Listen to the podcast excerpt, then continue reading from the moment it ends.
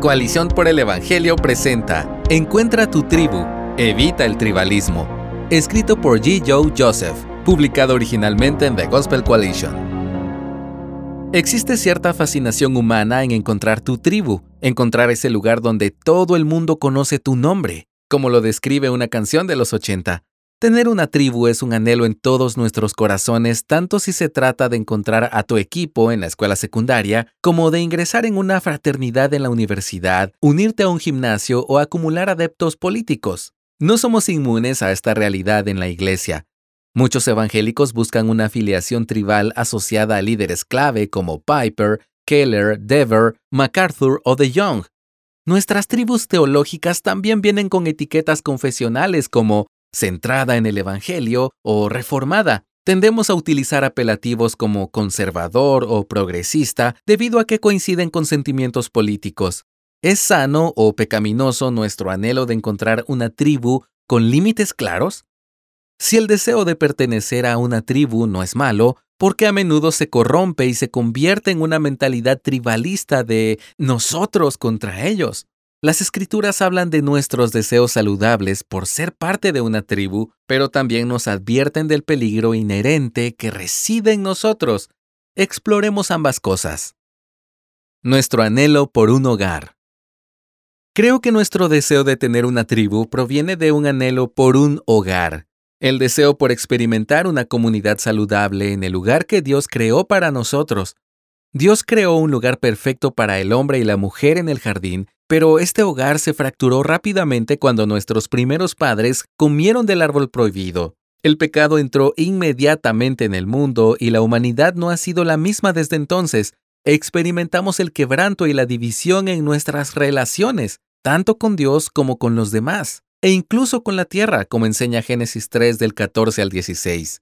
Aunque nuestro Salvador sin pecado vivía en armonía perfecta con el Padre y a menudo se retiraba a lugares solitarios para estar en comunión con Él, incluso Jesús experimentó los efectos del pecado en las relaciones humanas y en nuestro mundo quebrantado. No habitó en un jardín hermoso, sino que dijo a sus discípulos en Mateo 8:20, Las zorras tienen madrigueras y las aves del cielo nidos, pero el Hijo del Hombre no tiene dónde recostar la cabeza.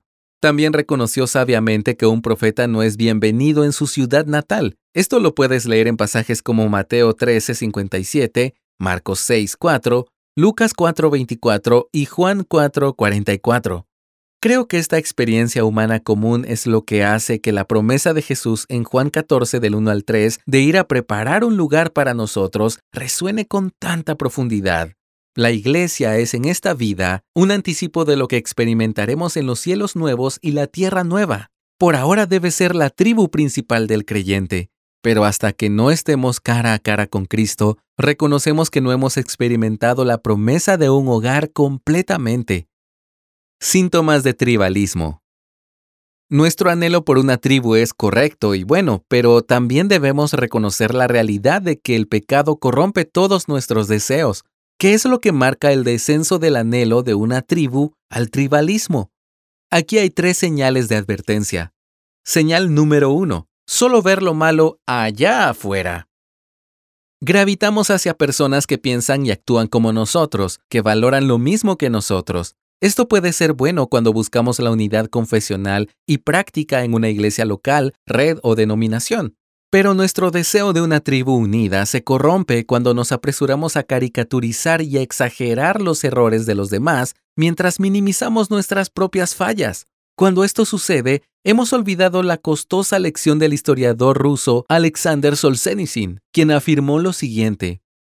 La línea que separa el bien y el mal no pasa a través de naciones ni entre clases, tampoco entre partidos políticos, sino a través de cada corazón humano. Incluso en el mejor de los corazones queda un pequeño rincón de maldad sin desarraigar. ¿Tiendes a pensar que tu grupo no puede hacer nada malo y que otros grupos no pueden hacer nada bueno? Idolatrar a un grupo y convertir en villano a otro refleja una doctrina pobre del pecado y una falta de conciencia sobre nuestros propios corazones. Como en el caso de los corintios divisivos en 1 Corintios 3, también es una marca de inmadurez. Señal número 2.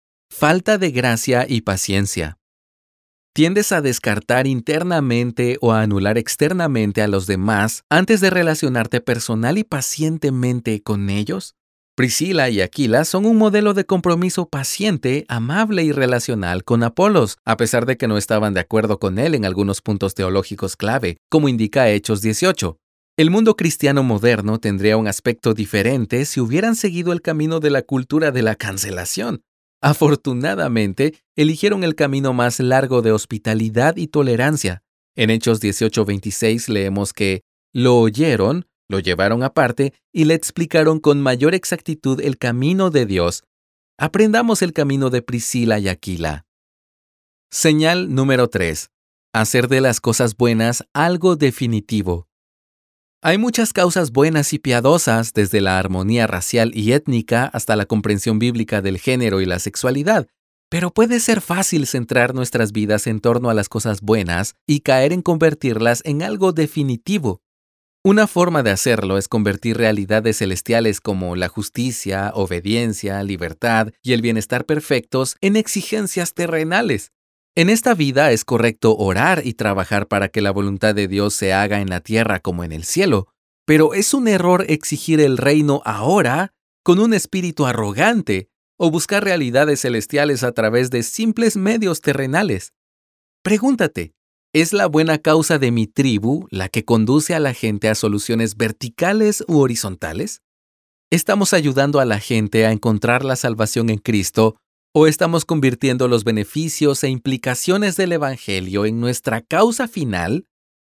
¿Existe en tu corazón unidad evangélica con los hermanos y hermanas más allá de las diferentes pasiones y búsquedas redentoras? Lee Romanos 12:18. Si no es así, ¿por qué? Estamos de camino a nuestro hogar definitivo y eterno. Pronto estaremos en la ciudad celestial con hermanos y hermanas de toda tribu, lengua, pueblo y nación, como enseña Apocalipsis 5.9. Hasta que lleguemos a casa, luchemos contra nuestra tendencia al tribalismo, fijando nuestra mirada en Cristo y encontrando nuestra identidad más profunda en Él. Gracias por escucharnos. Si deseas más recursos como este, visita coaliciónporelevangelio.org.